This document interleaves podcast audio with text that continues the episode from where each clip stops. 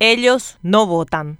Consecuencia cierta del pésimo gobernar de quienes hoy se disputan nuevamente el poder, la niñez y la adolescencia esperan que sus necesidades sean atendidas. En medio de la actual novela político-partidaria se negocian aumentos salariales para funcionarios públicos, pero no están en la agenda los fondos que urgen para garantizar los derechos de los niños. No es para menos. Los ojos de todo el país están puestos en los interesantes y graves ribetes que la contienda electoral va tomando a medida que las elecciones internas y generales se acercan. Pero mientras en las altas esferas del poder pelean por quién es más significativamente corrupto que hay otras cosas que se están definiendo y que marcarán el futuro inmediato del país, beneficiando a algunos sectores y permitiendo que otros sigan sumidos en necesidades. Por ejemplo, el presupuesto general de gastos de la nación para el 2023. En este contexto asistimos, por ejemplo, al actual acuerdo que el Ministerio de Educación y el Ministerio de Hacienda firmaron con seis gremios docentes, mayormente a cargo de dirigentes afiliados al Partido Colorado, para garantizar que los maestros cobren el año próximo el último reajuste prometido para que alcancen el salario básico profesional. Enhorabuena a los maestros que se lo merecen, pero hay necesidades que también urgen ser atendidas en un sector de la población que no vota y a la que se acostumbra llamar de futuro del país cuando es presente y cuya realidad muchas veces es lacerante. Es la niñez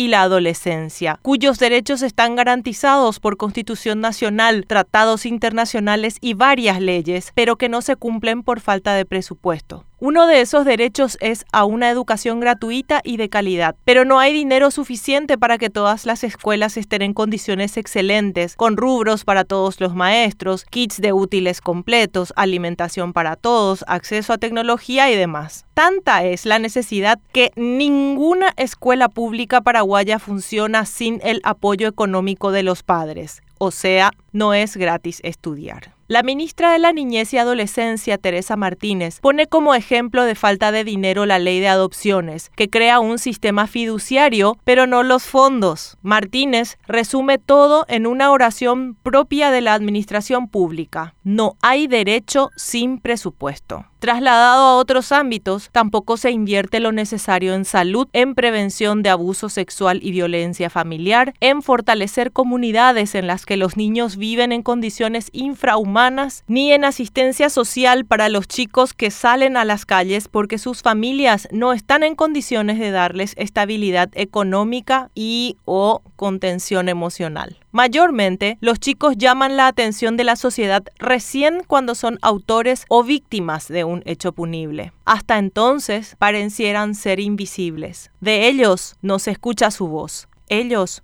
no votan.